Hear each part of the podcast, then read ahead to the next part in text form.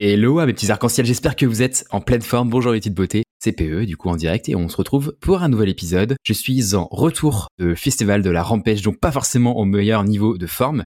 Et pour autant, on va essayer de faire quelque chose d'exceptionnel parce que oui, cet épisode va être probablement un des plus importants à comprendre. Je vous invite d'ores et déjà à vous réunir d'un stylo, d'un crayon, d'un papier, tout ce que vous voulez, d'un carnet pour pouvoir prendre un maximum de notes parce que cet épisode va être un peu technique, on va pas se mentir, et surtout il va être extrêmement critique à comprendre parce qu'il va avoir un impact direct dans votre vie de tous les jours. Sans plus attendre, on va attaquer avec la première partie. On plante des graines, c'est un peu les learnings que j'ai fait sur les deux dernières semaines. L'idée c'est pas d'aller dans le détail des termes, mais plutôt au fur et à mesure de la réflexion, de vous planter des petites graines et que vous puissiez par vous-même faire nourrir ce qu'il y a dans votre tête, etc., etc.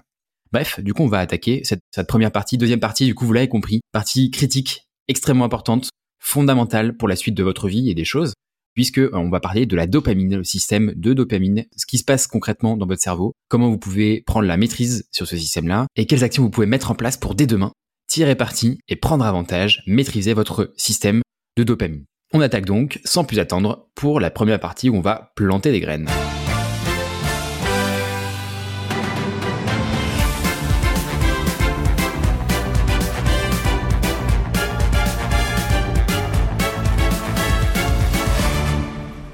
Ok, sur cette partie, j'ai voulu changer un petit peu les éléments. Je me suis dit qu'en fait, le building public, c'était un petit peu trop fréquent. Donc, je pense que je vais le faire peut-être une fois par mois, voire un petit peu moins, parce qu'a priori, c'est pas ce qui vous intéresse le plus. Donc, j'ai vraiment envie d'aller sur des contenus un petit peu plus éducationnels, quelque chose qui vous apporte de la valeur dès le début de l'épisode, sans trop parler de moi.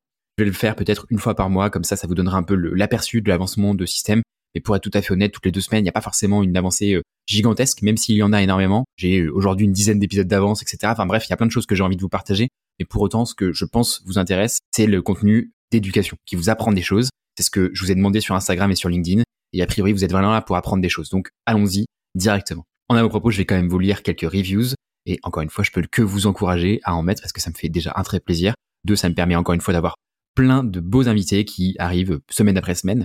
Et puis en plus de ça, évidemment, moi ça m'encourage, ça me donne de la force pour la suite des événements. Alors, la première reviews, elle a été postée très récemment le 22 février par Flav MCR, podcast que j'écoute depuis le début et à écouter absolument. J'adore la manière dont tu abordes les sujets et la franchise que tu as. Merci Flav. C'est avec grand plaisir. Évidemment, la franchise et l'authenticité, c'est un peu mes marques de fabrique. J'espère d'être le plus euh, sans tabou et sans de bois. C'est ce qui m'intéresse le plus, moi, dans l'évolution de ce podcast, parce qu'il y a beaucoup de gens qui vont être en développement personnel, faire de l'inspiration. Vont pas vous dire les trucs. Moi, en fait, l'objectif, c'est que je vous dise les trucs comme je les pense et que ça soit pas dans un truc un peu de gourou, par exemple, ce que j'aime pas du tout. J'ai envie d'être concret, pragmatique, utilisable, que vous puissiez avoir du contenu que vous pouvez utiliser dès demain et dès aujourd'hui en fait. La deuxième review est celle de Sibouyan. Je te salue Sibouyan. Excellent podcast découvert il y a peu, mais je rattrape mon retard. On apprend, c'est fluide. Vraiment un des meilleurs podcasts que j'ai pu écouter. Bravo. Merci mon pote ou ma pote, je ne sais pas. En tout cas, ça me fait hyper plaisir. Encore une fois, ça me donne de la force. Petit avant-propos, cet épisode sur la dopamine m'a demandé énormément de travail. C'est là où je pense que j'ai le plus documenté mes recherches parce que j'avais pas envie de vous dire des fumisteries et concrètement que ça soit bullshit. Et donc, ça m'a demandé beaucoup de temps. Et donc, si vous pouvez me mettre des étoiles, une petite review, moi, ça me fera grave plaisir et ça m'encouragera pour la suite pour vous faire des choses toujours plus documentées. On passe directement du coup à la section plante des graines. Le premier point, et il y en a cinq aujourd'hui, je vais essayer d'être le plus rapide possible, mais aussi euh, qui vous apporte de la, de la valeur. La première chose, c'est sur la prise de décision. Donc là, j'ai les éléments en anglais. Mais en gros, ce qu'il dit, c'est que il y a deux, deux types de décisions à prendre. Le premier type de décision, c'est les décisions qui sont pas euh, décisions fondamentales et critiques, qui sont pas inchangeables, déterminées dans le temps. C'est-à-dire qu'on peut revenir dessus, elles sont réversibles, on peut les changer. Si c'est ces décisions-là, l'auteur, ce qu'il dit, c'est que, en fait, dans tous les cas, vaut mieux prendre des décisions très rapidement, parce que, dans tous les cas, vous pourrez les changer. Donc, même si c'est des décisions qui sont sous-optimales, on devrait les prendre rapidement et enchaîner. Si c'est sous-optimal, bah, vous itérez, vous changez. Et si c'est optimal, bah, tant mieux pour vous, vous pouvez avancer. Le deuxième type de décision, c'est ce qu'il appelle le type 1. Et c'est très peu de décisions finalement dans tout ce que vous avez à prendre. C'est celles qui justement sont intemporelles, qui ne sont pas réversibles, qui ne pourront pas être changées. Et donc là, en fait, ce qu'il dit, c'est que vous devez vous équiper d'un framework, d'une matrice de prise de décision, où vous devez passer par certaines étapes pour valider, par exemple, que cette décision-là, elle est bonne ou pas. Et parce que si ces décisions-là sont extrêmement critiques, je vous donne un exemple sur le lieu où vous habitez. Bah, si vous prenez une décision très rapidement sans avoir réfléchi, ça peut avoir des conséquences assez importantes sur euh, votre couple, vos amis, vos proches, sur euh, vous, votre expérience de la vie, etc. Bref, ces éditions-là qui sont très critiques, je vous recommande de vous équiper d'un process de décision après avoir en parlé. Les deuxième type de décision, allez rapidement, prenez des décisions. Si c'est pas ouf, bah vous changez tout simplement. Deuxième point, c'est une discussion que j'ai eue avec euh, un ancien collègue à moi qui est sur la vie de Kevin Mayer. Il a un pote d'un pote, Kevin Mayer, et en fait, ce qu'il dit, c'est que, en général, les sportifs de haut niveau sont vus comme des personnes qui sont égoïstes. Et je prends un, autre exemple qui est celui de Matt Fraser, qui est cinq fois champion du monde de CrossFit, qui a pris sa retraite maintenant. Et en fait, ce qu'il dit, c'est que toute sa vie était alignée pour la réussite de ses objectifs. Je vous donne un exemple. Dans le livre de Fraser, ce qu'il explique, c'est que dès qu'il avait fini l'entraînement, il envoyait un SMS à sa meuf. Sa meuf devait lui faire à manger pendant qu'il faisait la route pour que lui, dès qu'il arrive à la maison, il puisse manger et ensuite dormir, faire une sieste pour pouvoir ensuite repartir s'entraîner. Et ça, en fait, c'était extrêmement précis, très millimétré. C'était vraiment d'une précision d'orfèvre, quoi. Et en fait, ce qu'il veut dire par là, c'est qu'on a l'impression qu'ils sont égoïstes, mais c'est en fait toute leur vie, tous leurs paramètres, tous leurs systèmes sont adaptés à la réussite qu'ils veulent envisager. Et s'ils n'ont pas ce système en place, en fait, ça ne serait pas des, sportifs de haut niveau. Ça pose évidemment plusieurs questions, notamment la question de la durabilité. Est-ce que ce système-là, on optimise toute notre vie, le fait de pas sortir, de pas avoir de relations sociales, de manger à telle heure, de dormir à telle heure, d'être un peu comme un robot. À quel point est-ce que c'est durable dans le temps Pour moi, il y a un, sujet qui est de dire aujourd'hui, j'ai l'impression que ma vie, elle est quand même vachement optimisée par rapport aux objectifs que j'ai. Néanmoins, je sais jamais vraiment si je suis dans la durabilité ou pas. Et je trouve que c'est très compliqué de savoir à quel point on est durable ou pas. Parce qu'on peut avoir l'impression que c'est durable dans un mois, deux mois, trois mois. Pour autant, je suis pas sûr que tout la manière d'optimiser la vie, ça soit quelque chose d'extrêmement durable dans le temps, systématiquement. C'est difficile pour moi de savoir quand est-ce qu'il faut qu'on se pousse au cul, grosso modo, et quand est-ce qu'on doit se dire, hum, tranquille Emile, on va temporiser, on a le temps, etc., etc. Plus en plus, j'essaie d'intégrer cette notion de durabilité, c'est-à-dire que si on a par exemple un move, un changement professionnel à envisager, bah, en fait, il faut envisager que on a 40 ans de carrière, plus ou moins, bah, sans fonctionner d'individu, à venir devant nous. Donc, est-ce que ce choix va impacter les 40 ans de carrière? A priori, il y en a quand même très très peu qui vont impacter ces 40 ans de carrière. Et en plus de ça, ça veut aussi dire qu'on peut être flexible et envisager cette notion de durabilité. Ce qu'on veut pas, c'est se cramer sur le très court terme, ce qui nous empêcherait de rebondir peut-être euh, dans un, deux, trois ans sur des opportunités plus alléchantes, plus intéressantes professionnellement et intellectuellement. Le troisième point, c'est que j'avais une discussion avec un ami qui m'expliquait que c'était pas normal que, par exemple, les infirmiers ou les professions qui apportent une réelle plus-value à la société, qu'une autre profession qui apporte, selon lui, moins de plus-value à la société. Pour moi, dans cette réflexion, il y a euh, deux sujets. Premier sujet, il y a une chose très simple qui est la loi de l'offre et la demande. Plus il va y avoir d'offres et moins on va pouvoir rémunérer en fonction et inversement. Ce point-là, il est défini par la valeur que le service apporte à la société. Moins il y a d'offres, plus ça va augmenter la valeur. Donc ça veut dire que si on est prêt à payer cher, ça veut dire qu'on est capable d'offrir une valeur, en tout cas perçue, dans ce service-là. Ça, c'est le premier point. Deuxième point, c'est que pour moi, les infirmiers, c'est pas qu'ils ne peuvent pas gagner d'argent, c'est simplement qu'ils n'ont pas forcément développé un specific knowledge. C'est le specific knowledge, on en a déjà parlé, je crois, dans l'épisode sur les leçons de 2023. C'est ce qu'explique euh, Naval Ravikant, notamment dans son podcast avec euh, Joe Rogan. En tout cas, c'est la première fois où j'en ai entendu parler. C'est de dire, euh, je vois un ours, bon, c'est, ouf, mais c'est pas incroyable. Je vois un mec évoluer sur un tricycle, bon, bah, c'est cool, mais c'est pas non plus incroyable. Par contre, le jour où je vois un ours sur un tricycle évoluer en liberté, là, je me dis, il se passe un truc de ouf, quoi. Et en fait, ce que je veux dire par là, c'est que c'est l'assemblage de différentes compétences qui vont faire que vous allez développer ce qu'on appelle un specific knowledge. Un infirmier, bah, il y en a plein des infirmiers. Par contre, un infirmier qui est spécialisé, je sais pas, dans, dans les personnes âgées, dans le fin fond de la Creuse, a priori, il y aura une offre qui sera très réduite et donc une demande qui sera proportionnellement très élevée. Et donc, en fonction, on peut aussi adapter nos prix si on est par exemple en libéral. Plus de ça, on aura beaucoup de demandes de notre côté puisqu'il n'y aura pas beaucoup d'offres. Ce que je veux dire par là, c'est que il faut toujours chercher à développer des specific knowledge parce que c'est là en fait où votre valeur marché, votre valeur perçue va être plus importante et vous allez pouvoir activer des leviers de développement de votre activité et de développement de votre offre valeur perçue. Le quatrième point, c'est un podcast qui s'appelle Les Bâtisseurs, que j'aime beaucoup, je vous recommande d'ailleurs l'écoute. C'était notamment euh, l'épisode avec Comte Sponville, qui est un philosophe. En fait, ça m'a apporté pas mal de réflexions, notamment sur le bonheur. Il a vécu notamment la perte de sa fille et des événements très difficiles dans sa vie, et je trouvais que c'était très intéressant, cet insight-là. Je vous détaille pas, je vous laisserai l'écouter, mais c'était vraiment intéressant. Et notamment, ce qui m'a le plus intéressé, c'était une réflexion sur le courage pour moi, le courage, c'était vraiment quelque chose, euh, vous voyez, les griffons d'or, quoi. La valeur un peu cardinale, c'était les gentils, les gens qui incarnent le bien pour moi. Je réfléchis beaucoup en bien-mal, c'est un peu ma personnalité. Et c'est vrai que pour moi, les gens qui sont courageux, c'est vraiment euh, quelque chose d'extrêmement positif. En fait, cette conversation avec Comte ça m'a fait prendre conscience que le courage, bah, c'est pas forcément quelque chose de positif. Ce qu'il prend en exemple, c'est que braquer une banque, bah, ça, ça demande beaucoup de courage. Donc évidemment, est-ce que c'est bien ou est-ce que c'est mal de braquer une banque? A priori, c'est quand même plutôt mal parce que ça peut intégrer déjà du vol, donc a priori, c'est pas bien. même si on est pauvre, etc., ça reste quand même quelque chose qui n'est pas éthique au sens euh, propre de la société. Et deuxièmement, c'est un acte de, bah, c'est un acte de délit qui est illégal, donc a priori c'est quand même pas bien. Deuxièmement, ce que je trouve intéressant, c'est que le courage est opposé à la lâcheté, alors que la lâcheté est quelque chose qui est forcément négatif. Donc ça impliquerait quand même pas mal de réflexions sur ça, et, je trouvais ça euh, intéressant de, vous le donner. Je vous laisserai écouter l'épisode, mais voilà, je vous glisse dans l'oreille. Encore une fois, on plante des graines, et c'est un peu l'objectif que je me suis fixé dans cette rubrique. Le cinquième point, c'est une réflexion que j'ai eue il y a très peu de temps sur le podcast Modern Wisdom. Encore une fois, vous savez que je suis fan de ce podcast, qui est sur les oméga 3. Il fait intervenir une chercheuse euh, en santé physique, grosso modo. Et en fait, au tout début de l'épisode, il explique qu'il y a une, étude qui est parue sur l'impact du euh, manque d'oméga 3 sur la santé et sur des fumeurs. Et en fait, je vous passe les détails, mais la conclusion de cette étude, c'est que si on a un haut niveau d'oméga 3 et qu'on est fumeur, on a moins de chances de mourir d'un problème cardiaque que si on a un bas niveau d'oméga 3 et qu'on n'est pas fumeur. Ça veut dire que l'élément oméga 3 haut ou bas est plus déterminant que le fait de fumer. Alors attention, on parle uniquement des, maladies cardio-respiratoires, donc commencez pas à fumer pour dire c'est pas grave, je prends des oméga 3, ça n'a rien à voir. Deuxième élément de warning, c'est que il y a plein d'éléments, comme on étudie sur des humains, il y a plein d'éléments qui peuvent varier. A priori, les études sont moins biaisées possibles, mais pour autant, il faut quand même prendre ces études-là avec des précautions, d'accord? Il faudrait attendre des méta-analyses, etc. Donc des assemblages de plusieurs analyses, pour faire des conclusions vraiment fermes là-dessus.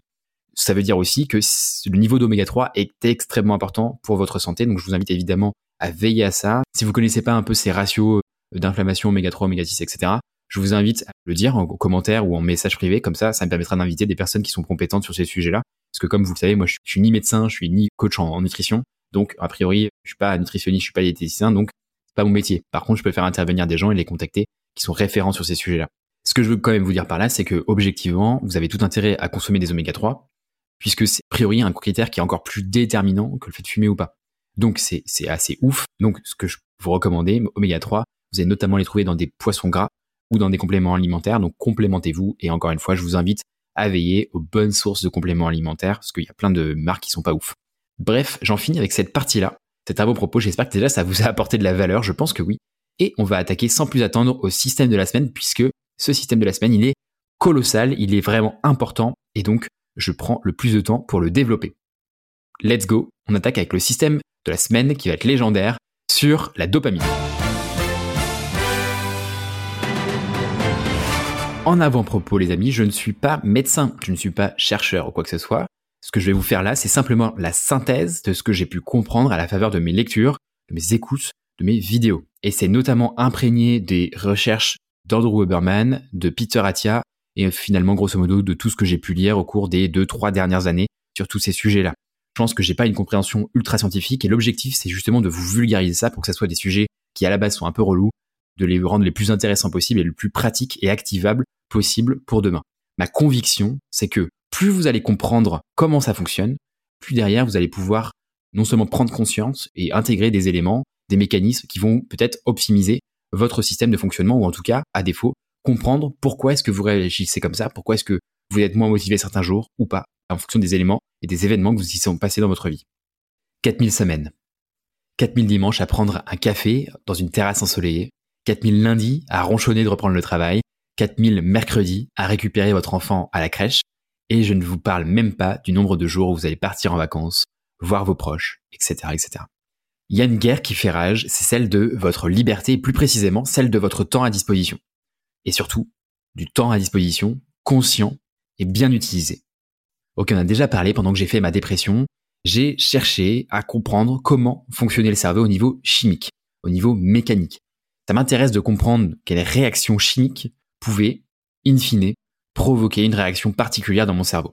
C'est pour ça que, comme je vous l'ai dit, je me suis beaucoup documenté, notamment avec les contenus du docteur Andrew Berman et aussi de Peter Attia en particulier. Ce que j'ai compris, c'est que dans notre société, on est entouré de dopamine facile et on est abreuvé en continu, notamment sur les réseaux sociaux. On parle beaucoup de dopamine détox, de dopamine reset, de dopamine en général dans les réseaux sociaux et dans les contenus un peu faciles sur euh, YouTube, sur les réseaux sociaux. C'est quelque chose, la dopamine, qui passionne un petit peu les écosystèmes type inspirationnel, développement personnel et un peu gourou, on va pas se le cacher. Dans cet épisode, j'ai envie de vous faire comprendre comment concrètement fonctionne votre cerveau sans entrer dans du verbeux, sans entrer dans du jargon scientifique incompréhensible. J'ai envie de vous donner les clés de compréhension des choses qui sont vraiment utiles et utilisables pour vous dès demain. Et de comprendre comment vous pouvez l'incorporer dans votre système, autrement dit, comment dès demain vous pouvez avoir plus de motivation, plus d'envie, plus de déter, plus de niaque. Parce que oui, les amis, la dopamine régule la motivation, le drive, donc euh, en français un peu la niaque, l'envie, le craving, donc c'est-à-dire le manque, cette sensation de, de manque de ah j'aimerais trop avoir ça, la perception du temps, très important, ce point-là qui est souvent oublié, et le mouvement, c'est-à-dire la mise en mouvement plus précisément. Et pour illustrer un petit peu ces propos, je pense que vous avez sûrement entendu parler d'une expérience qui est totalement folle. On met les rats dans un endroit avec de la nourriture devant eux, on les prive de dopamine, et même avec la nourriture sous les yeux, ils se laissent mourir. Oui, vous avez bien compris, même avec de la nourriture devant leurs yeux. Donc, ce que ça veut dire, c'est que même avec la meilleure discipline du monde, même avec la meilleure volonté du monde, les meilleurs objectifs, le meilleur système, sans dopamine, vous ne ferez rien parce que concrètement, votre cerveau ne pourra rien vous laisser faire. C'est pourquoi vous devez l'intégrer à votre système et en faire votre meilleur allié. Le constat, il est très simple. Vous passez beaucoup de temps à consommer des réseaux sociaux, des actualités, vous êtes surstimulé par une quantité d'informations extraordinaires auxquelles l'humain n'a évidemment pas été habitué et ne s'est évidemment pas adapté au cours des dernières années. Pour vous donner un ordre d'idée, à l'époque de nos grands-parents, c'était très rare d'aller à plus de 20 km de leur lieu de domicile. Pourquoi? Tout simplement parce qu'il n'y avait pas d'autre moyen de locomotion qu'un vélo. Et donc, ça vous laisse aussi imaginer à quel point on voyait souvent les mêmes personnes, on allait souvent dans les mêmes villes, etc., etc. On faisait souvent les mêmes choses dans la même journée et on fréquentait aussi, bah, évidemment, les mêmes personnes. On se mariait avec les mêmes personnes, celles qu'on connaissait depuis notre enfance, etc., etc. Peut-être que c'est au niveau des arrière-grands-parents. Pour autant, mes grands-parents à moi, c'est exactement dans cette situation-là qu'ils ont vécu. Le paradigme a fondamentalement changé depuis, je dirais, 5 à 10 ans, ça s'est évidemment emballé, accéléré. Ça s'accélère encore et le problème derrière ça, c'est que aujourd'hui, quand on est surstimulé d'informations et de possibilités, notre cerveau est déréglé, il ne fonctionne plus comme il devrait fonctionner. Aujourd'hui, on n'a pas des optionnalités, comme j'aime souvent le rappeler, mais on a des possibilités. Ce qui est complètement différent. Optionnalité, c'est des choses qu'on s'est créées nous-mêmes possibilités, c'est des choses qu'on subit finalement malgré nous. En soi, c'est pas si grave parce que finalement, la plupart des gens vivent de cette manière-là, c'est-à-dire que ils ont plein de possibilités, ça les dérange pas. Ce qui est vraiment grave, c'est de ne pas en être conscient. Encore une fois, si c'est OK et c'est votre choix de faire un 9h-17h, métro boulot dodo, pas de souci, du moment que c'est intentionnel. Ce qui se passe en réalité aujourd'hui, c'est qu'il y a une guerre de l'attention sur les réseaux sociaux. Leur objectif, c'est que votre cerveau sécrète un maximum d'hormones, notamment la dopamine. Puisque cette dopamine, elle fait que vous sentez bien en consommant, parce que c'est ce qui leur apporte de l'argent, en fait. Et d'ailleurs, les GAFA, qui gèrent les grands réseaux sociaux, se sont équipés de chercheurs, de psychologues, qui leur permettent de mieux comprendre comment on peut plus ou moins sécréter d'hormones dans votre cerveau. Et en fait, le problème derrière ça, c'est que il y a une guerre sur votre liberté qui est en jeu. C'est-à-dire que puisque le sujet, c'est à quel point je suis capable de vous accaparer votre temps de cerveau, mais en fait, c'est du temps que vous passez de manière passive sur certains sujets, sur certains supports, que vous ne pouvez pas passer à faire autre chose. Et, aujourd'hui, fort heureusement pour vous, si vous écoutez ce podcast, c'est cool parce que vous vous en rendez compte. Mais si vous passez 5, 10, 20 ans dans cette situation-là, pas qu'il sera probablement trop tard, c'est simplement que vous aurez perdu ces années-là sans vous en rendre compte, sans en prendre conscience. Et en fait, ces années-là, bah, on pourra pas les récupérer. Ça sera déjà passé donc le seul truc que vous pourrez faire, c'est prendre conscience de ce qui va se passer dans le futur. Et en même temps, finalement, comment se le reprocher C'est tellement bon de scroller sur TikTok et sur Instagram. Et là-dessus, je vais faire une référence à ma pub préférée, la pub Chaussée aux moines. Pardon, mais c'est trop bon. Tout est paramétré, tout est optimisé pour qu'on trouve ça tellement kiffant de scroller passivement sur Instagram et TikTok et qu'on y passe un maximum de temps. J'ai une pote dans mon entourage, bon, c'est aussi son métier, mais elle passe peut-être quelque chose comme 11 à 13 heures par jour sur son téléphone, ce qui est absolument colossal et c'est une réelle déconnexion de la vie réelle. Peut-être qu'aujourd'hui, c'est ça, finalement, la vie réelle, mais mon parti pris, c'est de dire que ce qui se passe dans la réalité, et encore une fois, comme je le dis tout le temps, sur le lever de soleil, sur le piton de la fournaise, c'est ça, ces expériences qui sont changeantes, qui sont transformatives, et c'est ça que vous devez aller chercher, l'expérience concrète et physique. Mais bon, vous le savez, j'étais un gros joueur de League of Legends un gros joueur, un énorme joueur de World of Warcraft et j'ai kiffé. J'ai kiffé tous ces moments passés sur les jeux vidéo. J'ai d'ailleurs kiffé toutes les secondes passées sur ces jeux vidéo. Je suis un gros consommateur de manga aussi encore aujourd'hui. Et il n'y a pas une seule seconde que je regrette. Et d'ailleurs, dites-moi en commentaire ou en question-réponse sur Spotify, parce que vous savez, dans les épisodes Spotify, il y a des questions-réponses. Vous pouvez me marquer ce que vous aimez, répondre à la question. Et je les lis tous. Je peux pas vous répondre parce que Spotify ne permet pas encore de le faire, mais ça va venir, je crois. Et vraiment, ça me fait extrêmement plaisir de les avoir. Si vous voulez que je fasse un épisode spécial sur les jeux vidéo, dites-le moi en commentaire. Il y a déjà l'épisode sur la performance en e-sport qui se prépare. Et je fais un clin d'œil à ceux qui ont accepté déjà de venir et que je vais garder secret pour l'instant pour préserver un petit peu ce FOMO qui sont vraiment très stylés. Pour autant, dites-moi en commentaire si vous voulez que je fasse un épisode spécial sur les jeux vidéo. Ça, moi, ça me ferait bien kiffer pour que je vous raconte un peu les, petites anecdotes. Pour ça, pour dire que j'ai énormément consommé de jeux vidéo qui ont été des expériences éducatives pour moi que j'ai trop kiffé, des mangas, etc. C'est clairement des moments que je n'ai pas regrettés parce que j'ai essayé d'être le plus conscient possible. Mais en, vrai, c'est ce que je voulais vous dire. Faut pas se mentir. Il y a des moments où j'ai été moins conscient que d'autres, notamment par exemple des heures à passer à farmer pour ceux qui connaissent le terme. C'est-à-dire des moments où on va collecter un peu machinalement, un peu bêtement des matériaux sur World of Warcraft. Et ça, concrètement, c'était plaisant. Ça me fait du bien sur le moment. Mais en vrai, qu'est-ce que j'en ai tiré avec le recul? J'étais même pas en train de battre d'autres joueurs ou de confronter à des boss avec des stratégies d'équipe, etc. C'était simplement cliquer sur un monstre, le tuer en deux secondes, passer au monstre suivant, et ça, faire ça pendant des heures et des boucles comme ça pendant des heures, des choses qui ne sont pas euh, intelligentes, hein. c'est vraiment des choses qui sont très euh, bêtes et méchantes. Avec le recul, je me dis que j'ai passé des heures et des heures à faire une action bête qu'un robot aurait pu faire et finalement ça va pas apporter grand chose. Pas que je vais regretter, c'est juste que je me sers de cette expérience en me disant aujourd'hui je c'est plus ce que je vais attendre d'un jeu vidéo. Tout ce temps-là, j'aurais pu le passer à développer des compétences, apprendre un instrument de musique, lire des bouquins, faire des choses qui vont enrichir mon cerveau et me faire du bien sur le long terme. Et en fait, c'est ça qu'il faut, je pense, comprendre avec la dopamine, c'est que c'est un combat entre le ratio travail-récompense. Il y a aussi un combat entre le court terme et le long terme. Et il faut pas se flageller, évidemment, mais au moins en prendre conscience de ce qui se joue dans votre cerveau.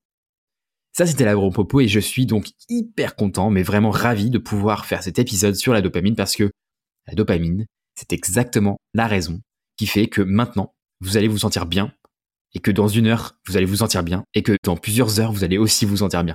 C'est le cas inverse aussi pour la dopamine, c'est-à-dire que ça a tout à voir avec votre niveau de motivation, votre niveau de désir, votre niveau de manque, votre niveau d'envie, votre envie de sociabiliser, votre envie d'être dur au mal, de faire des efforts, d'endurer les efforts sur le long terme, de se dire par exemple je vais faire ce taf là, c'est dur mais ça va apporter des résultats sur le long terme, des résultats derrière. L'inverse étant que si t'as jamais eu envie, jamais eu de motivation, jamais d'envie de sociabiliser, dans ces deux cas, sans aucun doute, sans aucun doute, j'insiste, tout est lié à ton niveau de dopamine qui est sécrété. Vous comprenez donc à ce moment-là à quel point c'est fondamental, à quel point c'est critique, à quel point c'est essentiel. Je vous dis plein d'autres mots pour que vous compreniez à quel point c'est, c'est, critique de comprendre ce mécanisme et de le maîtriser surtout, de en prendre conscience et de prendre le dessus. Si vous n'avez pas envie de vous lever, si vous n'avez pas hâte d'être au lendemain, il y a sûrement un truc à craquer à ce niveau-là. En fait, ce qu'il faut comprendre, c'est que votre corps, c'est une machine qui est merveilleuse, qui va toujours chercher à équilibrer l'ensemble des choses qui se passent dans votre corps. Exemple, vous pétez le tibia, bah votre corps, il va essayer de réparer votre tibia. C'est exactement pareil pour ce qui se passe dans votre cerveau. À la base, votre cerveau, il est parfaitement équilibré. On a ce qu'on appelle une baseline, c'est un des seuls mots que je vais utiliser en anglais.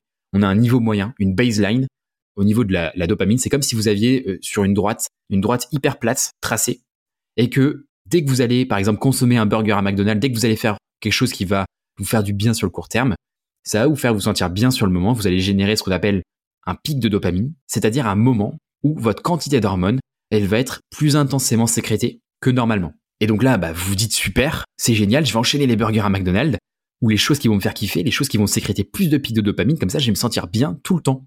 Malheureusement, et vous vous en doutez probablement sûrement, c'est pas le cas. Comme vous l'avez compris, tout va être équilibré dans votre cerveau, dans votre corps, et ce, en bien comme en mal. Ça veut dire que dès lors que vous allez sécréter un pic de dopamine, bah votre corps il va contrebalancer ça et retrouver un niveau moyen. Ce que je veux vous dire par là, c'est que dès que vous allez créer un pic, votre niveau moyen, votre baseline de dopamine va baisser. Plus votre pic va être violent, plus ça va faire baisser proportionnellement votre baseline. Ce qui veut dire par là trois choses. Première chose, c'est que les pics donc sont, comme je vous l'ai dit, proportionnels dans les deux sens. Si le pic il est très violent vers le haut, bah, vous allez avoir un pic très violent vers le bas. Deuxième chose, imaginez que vous allez au resto, vous kiffez de fou, vous êtes trop content. Imaginez que vous y allez plein de fois dans le même, encore et encore et encore.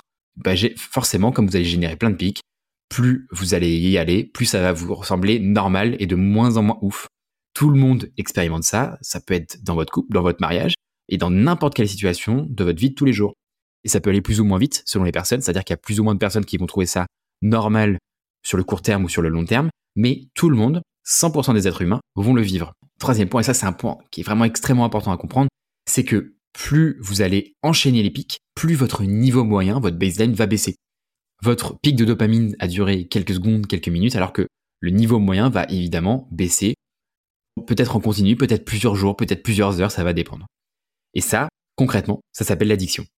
On va chercher de plus en plus les mêmes choses avec les mêmes éléments, et donc puisque notre baseline baisse, mais en fait on va chercher à consommer encore plus, plus, plus, et on va de moins en moins ressentir les effets, donc on va augmenter les doses.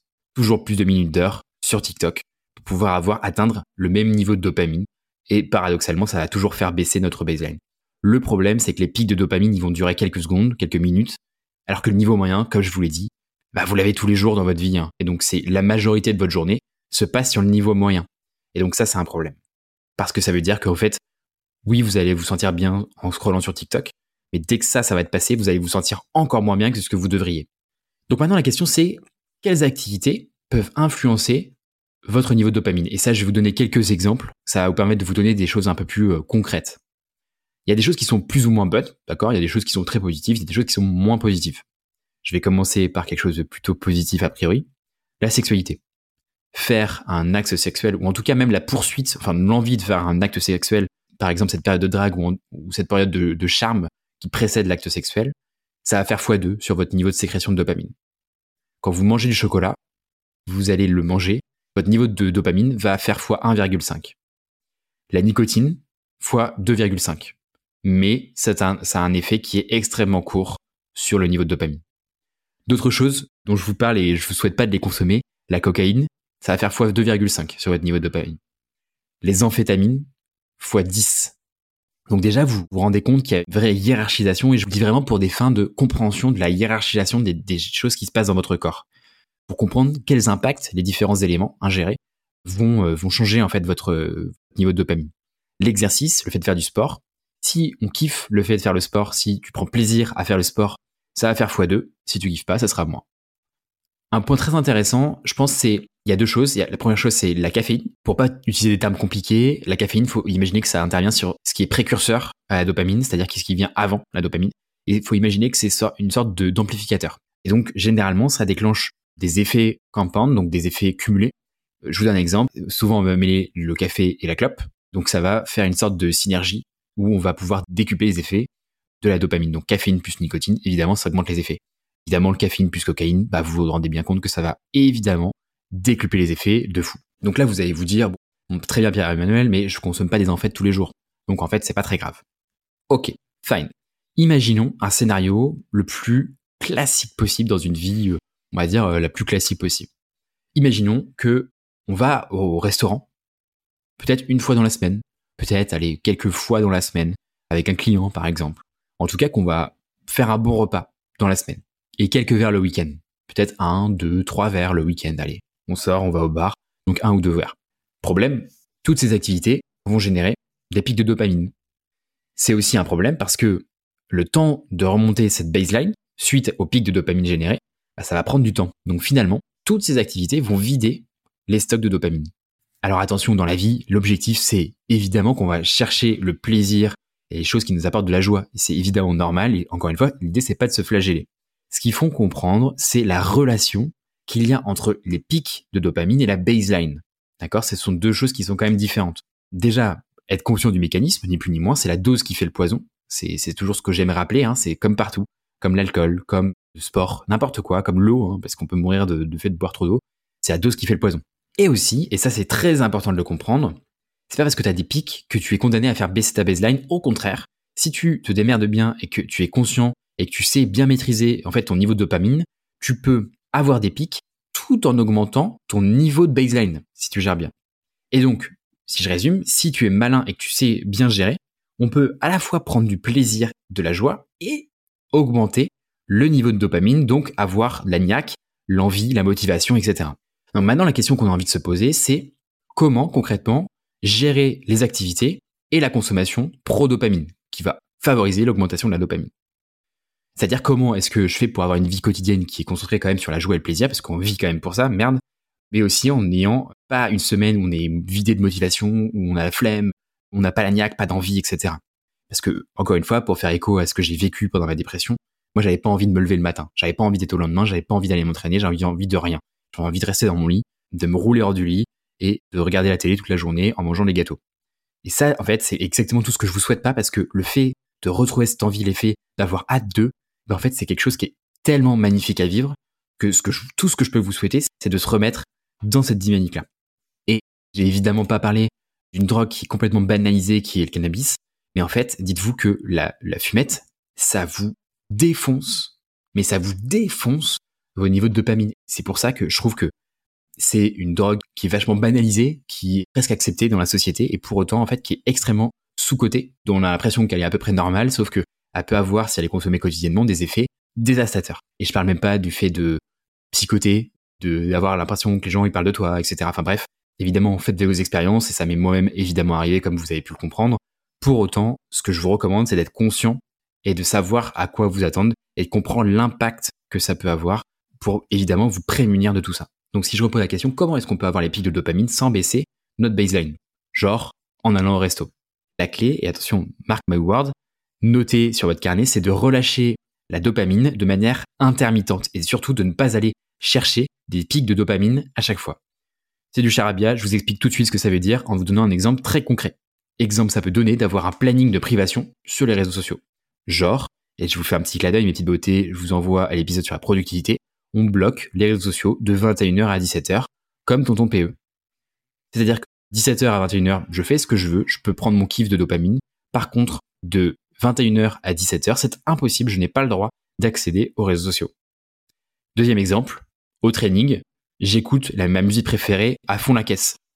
Évidemment, je vais avoir une super expérience, ça va me faire kiffer. Trop cool, vous avez votre dopamine, vous kiffez votre entraînement. Et ben en fait, si vous voulez kiffer autant de fois la prochaine fois que vous allez aller à la salle, eh ben, il faut des moments où vous n'écoutez pas votre musique préférée. Vous n'allez pas prendre votre café après la salle parce que c'est votre petit rituel. Vous n'allez pas prendre votre gros pré-workout avant la salle. Bref, c'est l'alternance, l'intermittence qui va faire toute la différence. Et donc, ne restez pas dans un truc qui vous fait tout le temps kiffer, sinon, bah, au fur et à mesure du temps, ça va devenir normal, comme je vous l'ai déjà dit, et ça va vous faire kiffer de moins en moins. Je vous donne des exemples très concrets pour que vous puissiez les utiliser dès demain. Sur votre téléphone, ne jamais regarder votre téléphone au réveil. Et d'ailleurs, je vous ai fait une petite story il y a quelques jours sur mon compte Instagram, pierre.emmanuel.branger. Je vous invite à me follow si vous voulez avoir un peu les backstage du podcast. J'ai noté dans ma dernière séance de course que le temps passé sur la séance me semblait extrêmement long. Coïncidence, ou peut-être effet placebo, je ne sais pas. Le matin même, ça m'arrive très rarement, mais j'ai utilisé pour diverses raisons. Il y avait quelqu'un qui dormait chez WAM, et donc je pouvais pas me lever pour prendre mon café, etc. normalement. Pendant genre trois quarts d'heure, une heure, été sur mon téléphone pour lire des trucs, etc. Ça m'arrive jamais. Pour autant, je pense que du coup, ça a forcément, le fait de regarder mon téléphone, sécrété un pic de dopamine. Et donc, la séance d'après, qui était vécue comme quelque chose de pas ouf, parce qu'elle était dure, elle était longue, et même avec la bonne musique, et eh ben en fait, ça a fait que ça m'a semblé super long. J'avais pas envie du tout. Je me suis forcé, je l'ai faite, mais ça m'a pas du tout donné envie. Alors que d'habitude, ça passe hyper facilement. Donc, ça veut dire que ce niveau de dopamine là, vous le comprenez maintenant, je l'ai sécrété en haut. Donc mon ma baseline avait baissé, et donc pour attaquer mes séances de sport qui étaient pas très marrantes, bah, j'avais mon ma baseline qui était assez basse. Et donc c'est pour ça en fait que ma, perception du temps me semblait très long et c'était pas forcément motivant. Votre téléphone sur le deuxième point, c'est ne pas l'utiliser pendant votre séance de sport.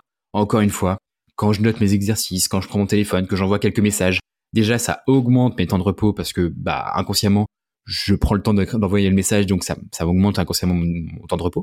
Donc c'est pas efficace et je perds du temps sur mon entraînement. Et puis en plus de ça, bah, j'ai moins d'envie à l'entraînement parce qu'il y a d'autres trucs qui me semblent plus rigolos, plus intéressants, comme être sur Instagram, envoyer des messages, commencer à bosser, etc.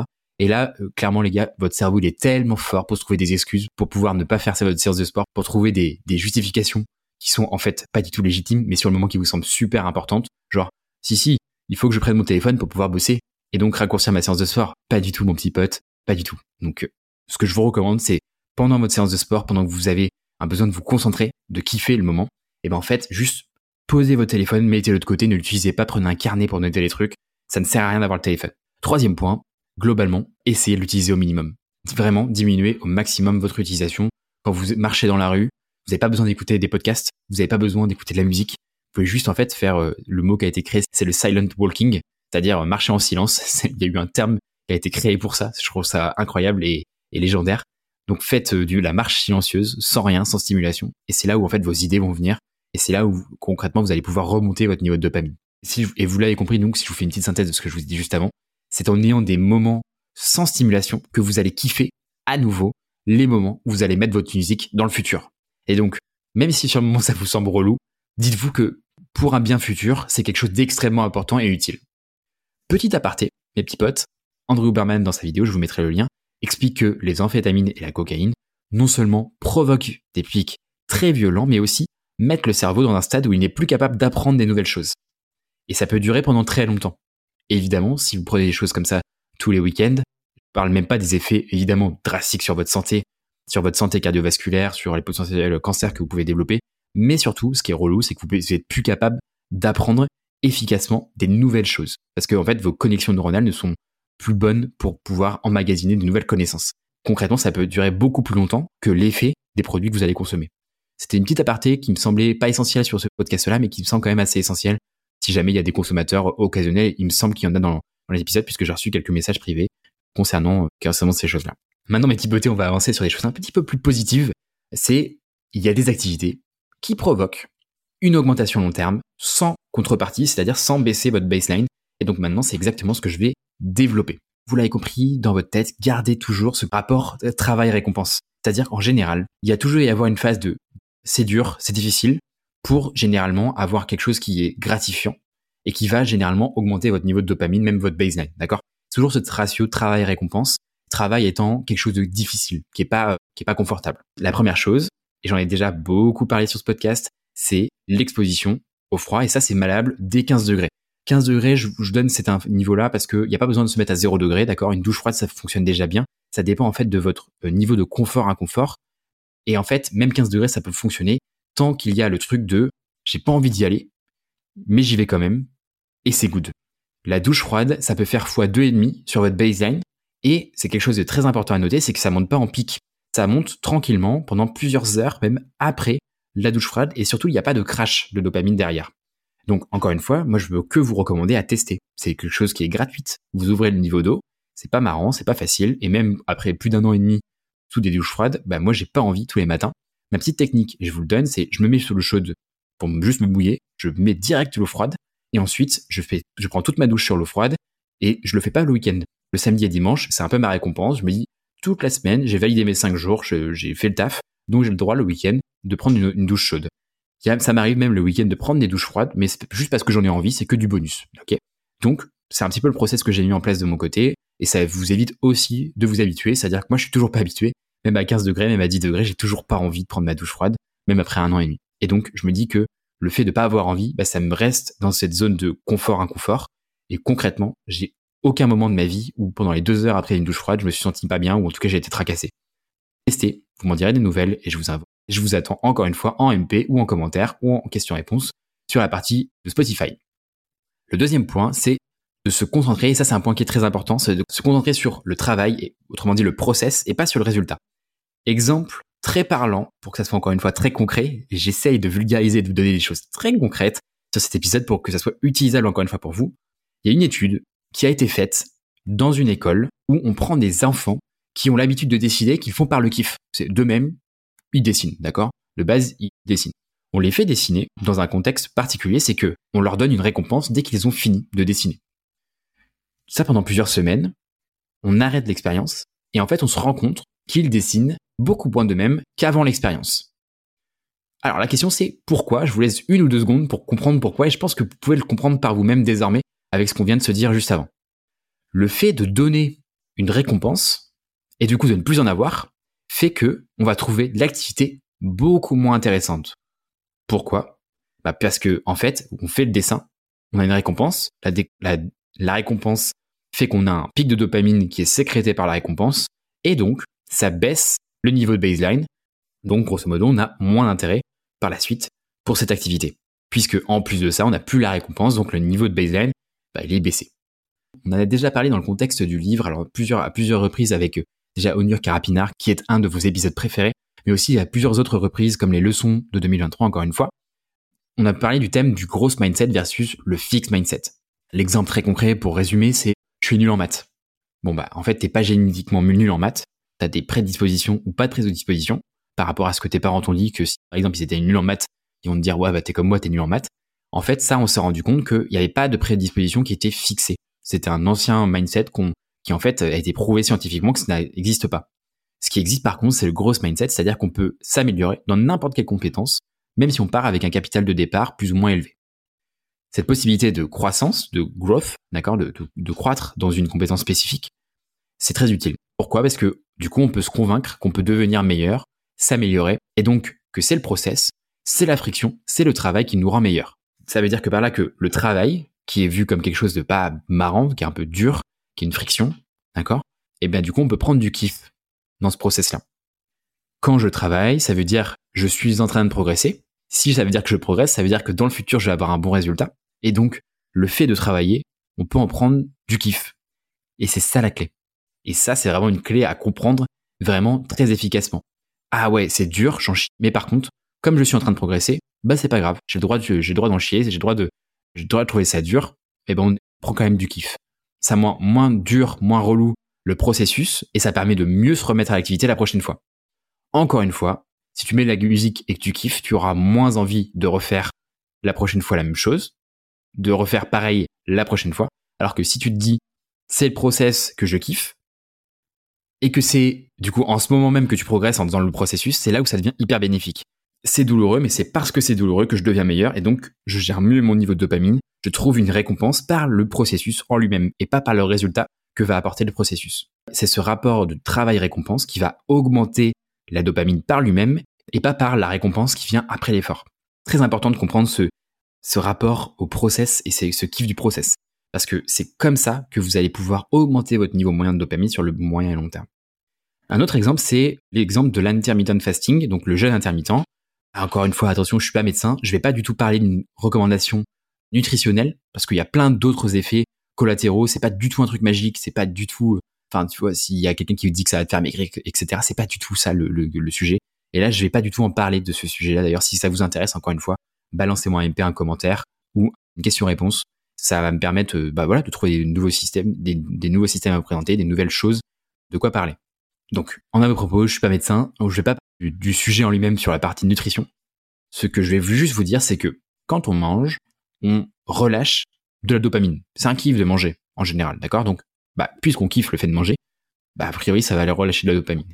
Si on regarde le sujet de l'intermittent fasting d'un point de vue travail récompense, on a une phase on retarde volontairement de manière intentionnelle le moment où on va kiffer, et donc on le choisit, le fait de le retarder, et donc on va augmenter le niveau de dopamine, pas par le fait de manger la bouffe, mais par le fait de retarder la nourriture, alors que c'est compliqué.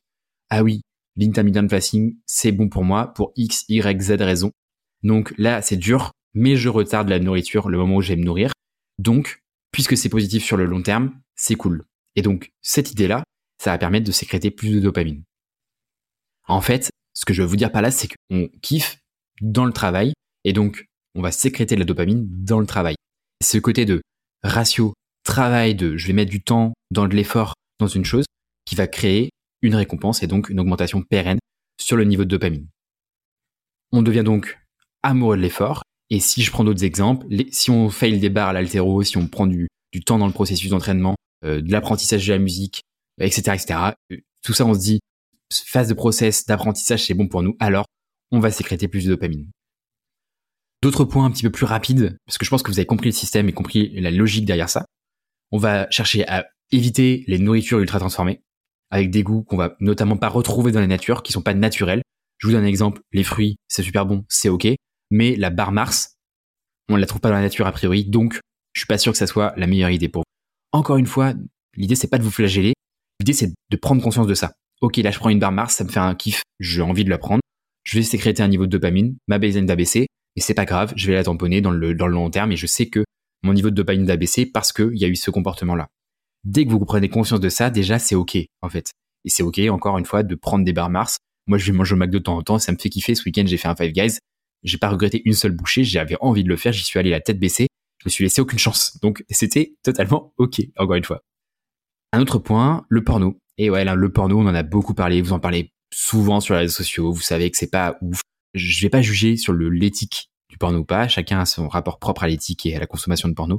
Ce que je vais vous donner ici comme idée, c'est que l'accessibilité à la pornographie et l'intensité de la pornographie sont deux axes qui jouent énormément et qui peuvent changer le rapport que vous avez au monde et bien sûr au monde, notamment du point de vue romantique.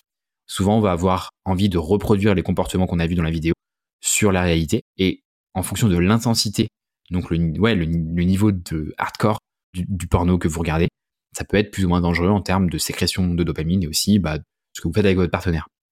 Ce que je veux vous dire par là, c'est que imaginez-vous, vous êtes même autant des rois de France, même le plus grand roi de France qui avait accès à toutes les femmes ou les hommes qu'il voulait, ne pourrait pas voir ce que vous pouvez voir en une minute sur un site porno aujourd'hui. Et donc, encore une fois, l'homme ne s'est pas adapté à cette euh, abondance, à cette accessibilité accrue de tout ça. Et donc, forcément, aujourd'hui, vous pouvez sécréter de la dopamine très cheap sur euh, la pornographie. Et donc, encore une fois, l'idée, c'est pas de faire du nofap, parce que tout le monde se fap, et c'est très cool de faire du fap. D'ailleurs, entre parenthèses, vous pouvez baisser votre risque d'avoir un cancer de la prostate en vous fapant, je crois, plus de 3, 3 ou 4 fois par semaine pour les garçons, puisque les filles, par définition, a priori, vous n'avez pas de prostate. Alors, je rentre pas dans les débats de non-genre, etc. Je n'y connais rien, ça ne m'intéresse pas. Et clairement, c'est pas ma ligne éditoriale. Mais pour autant, si vous êtes un garçon a priori, en tout cas ce qu'on définit comme étant un garçon aujourd'hui, eh bien vous avez une prostate et donc la prostate indique que vous pouvez avoir un cancer de cette prostate et donc le nofap, c'est pas la meilleure idée pour ça. C'est la parenthèse qui est fermée. Donc la pornographie en conscience de cause de temps en temps, why not? Peut-être pas systématiquement justement. Et encore une fois, le FAP c'est encore différent d'autres choses. Je crois que j'avais une question de Fabien sur ça et donc j'en profite pour te répondre mon cher Fabien sur cette question. Autre point, éviter la lumière entre 22h et 4h. C'est quelque chose dont j'ai déjà parlé. Je vous conseille à partir du moment où le soleil se couche de baisser la luminosité de vos appartements, euh, passer sur des lumières plutôt euh, tamisées, on va dire, entre 22h et 4h du mat. Ben, en fait, ça va diminuer la baseline pendant plusieurs jours. Attention, pendant plusieurs jours, c'est une des choses qui va vraiment avoir un gros impact sur votre niveau de baseline de dopamine. Donc très attention à ça. Avant-dernier point, on évite la mélatonine. Et ouais, il y en a plein qui prennent de la mélatonine. Je sais pas pourquoi, il y en a encore plein. J'ai vu une pub encore la semaine dernière marque de compléments alimentaires. D'ailleurs, je ne sais pas pourquoi. C'est a priori une bonne marque qui recommande euh, un complément, un, mix de compléments avec du ZMB, je crois, plus de la mélatonine. Bah, en fait, c'est une mauvaise idée. Pourquoi? Parce que la mélatonine, peut-être oui, elle va vous aider à vous endormir. En revanche, elle va réduire la baseline de dopamine. Et ça, c'est quelque chose qui est beaucoup moins connu. Donc, à l'exception pour traiter euh, le jet lag ou des moments où vous avez vraiment du mal à vous endormir pendant plusieurs jours, encore une fois, le corps va réguler naturellement l'endormissement. D'accord? Si vous passez plusieurs nuits à la suite où vous dormez pas, après à un moment donné ça va bien ça va se passer et vous allez pouvoir dormir. À part le moment où vous allez traiter le jet lag, je vous recommande de éviter absolument la mélatonine si vous voulez avoir une meilleure baseline de dopamine. Dernier point sur le système de dopamine, la connexion sociale, ça a une augmentation sur le long terme de la dopamine. Ça veut pas dire qu'il faut pas se ressourcer de manière euh, individuelle si vous êtes par exemple introverti. Pour autant, la connexion sociale, ça a un impact très fort sur la production de la dopamine long terme et de manière pérenne. Mes petites beautés, je pense que vous avez compris. Du coup, je vous ai donné euh, la subscientifique moelle, en tout cas les choses qui me semblaient le plus critique, le plus important sur la dopamine. Il y a encore évidemment des milliards de choses sur ce sujet à, dire. Mais déjà, je pense que là, vous êtes outillé la compréhension de comment ça se passe dans votre cerveau. Vous l'avez compris, on a parlé de pas mal de choses, de l'impact des réseaux sociaux, de votre téléphone, de la société sur euh, bah, la chimie de votre cerveau et on, a, on dit qu'on fallait pas se flageller et que évidemment le paradigme avait changé et que et que pardon mais c'est trop bon. Euh, évidemment tant que vous le faites en, conscience de cause, c'est ok.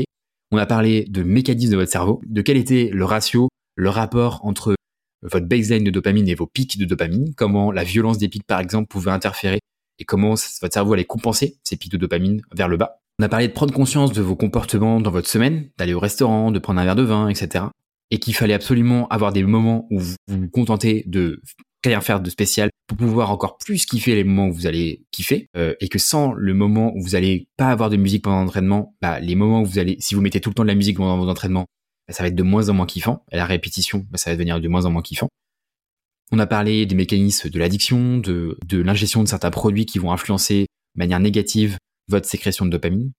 On a parlé de la caféine aussi. On a parlé de comment générer des comportements qui sont pro-dopamine et comment est-ce que vous allez pouvoir équilibrer les pics de dopamine plutôt sains, mais aussi de manière intermittente, ne pas chercher à en avoir à chaque fois pour pouvoir remonter votre niveau de baseline tout en ayant des pics qui sont satisfaisants. On a parlé de l'usage de votre téléphone dans votre vie de tous les jours, d'avoir des phases de privation, d'avoir des phases où vous l'utilisez pas du tout, par exemple à votre séance de sport. Et on a parlé des différents points, par exemple l'exposition au froid, etc., le fist mindset et le growth mindset, sur comment est-ce qu'on peut stimuler, encore une fois, la production de dopamine de manière cette fois saine, augmenter la baseline et augmenter des pics de dopamine. Je pense que c'était un épisode qui était assez dense, assez complet. Je ne vais pas volontairement traiter les questions-réponses des auditeurs pour cette fois-ci. On la tribune, on va la garder pour la prochaine fois parce que là, sur le recording, j'arrive à un épisode qui fait 1h10, ce qui me semble déjà colossal parce que je pense pas que j'ai coupé énormément de choses sur cet épisode-là. On va arriver sur un épisode à peut-être à 45 minutes, 50 minutes. Donc, je pense que je vais m'arrêter là pour cette fois et la prochaine fois, on fera la tribune. Euh, donc, je vous invite encore une fois à poser un maximum de questions quand je balance les boîtes à questions. Et pareil, vous pouvez me poser des questions sur la partie questions-réponses sur Spotify, sur la partie MP de Instagram ou TikTok ou n'importe où. Encore une fois, Pierre-Emmanuel Branger avec des points partout. J'espère que l'épisode vous aura plu. J'ai hâte d'avoir vos feedbacks parce que ça me demande énormément de taf, comme vous l'avez compris. Cet épisode, c'était assez dense, à la fois de consulter les ressources, les synthétiser, vous les rendre digestes, un peu accessibles, que vous puissiez les euh, activables dès dès, dès aujourd'hui. Je suis sûr que là, vous avez une grosse valeur, donc n'hésitez pas. Je pense que c'est un des épisodes qu'il faudra peut-être écouter euh, une ou deux fois pour pouvoir vous imprégner un maximum des choses. L'idée, c'est peut-être pas, encore une fois, de tout mettre en place d'un coup, mais peut-être de prendre une chose, deux choses, trois choses, en tout cas de prendre conscience de comment ça fonctionne chez vous.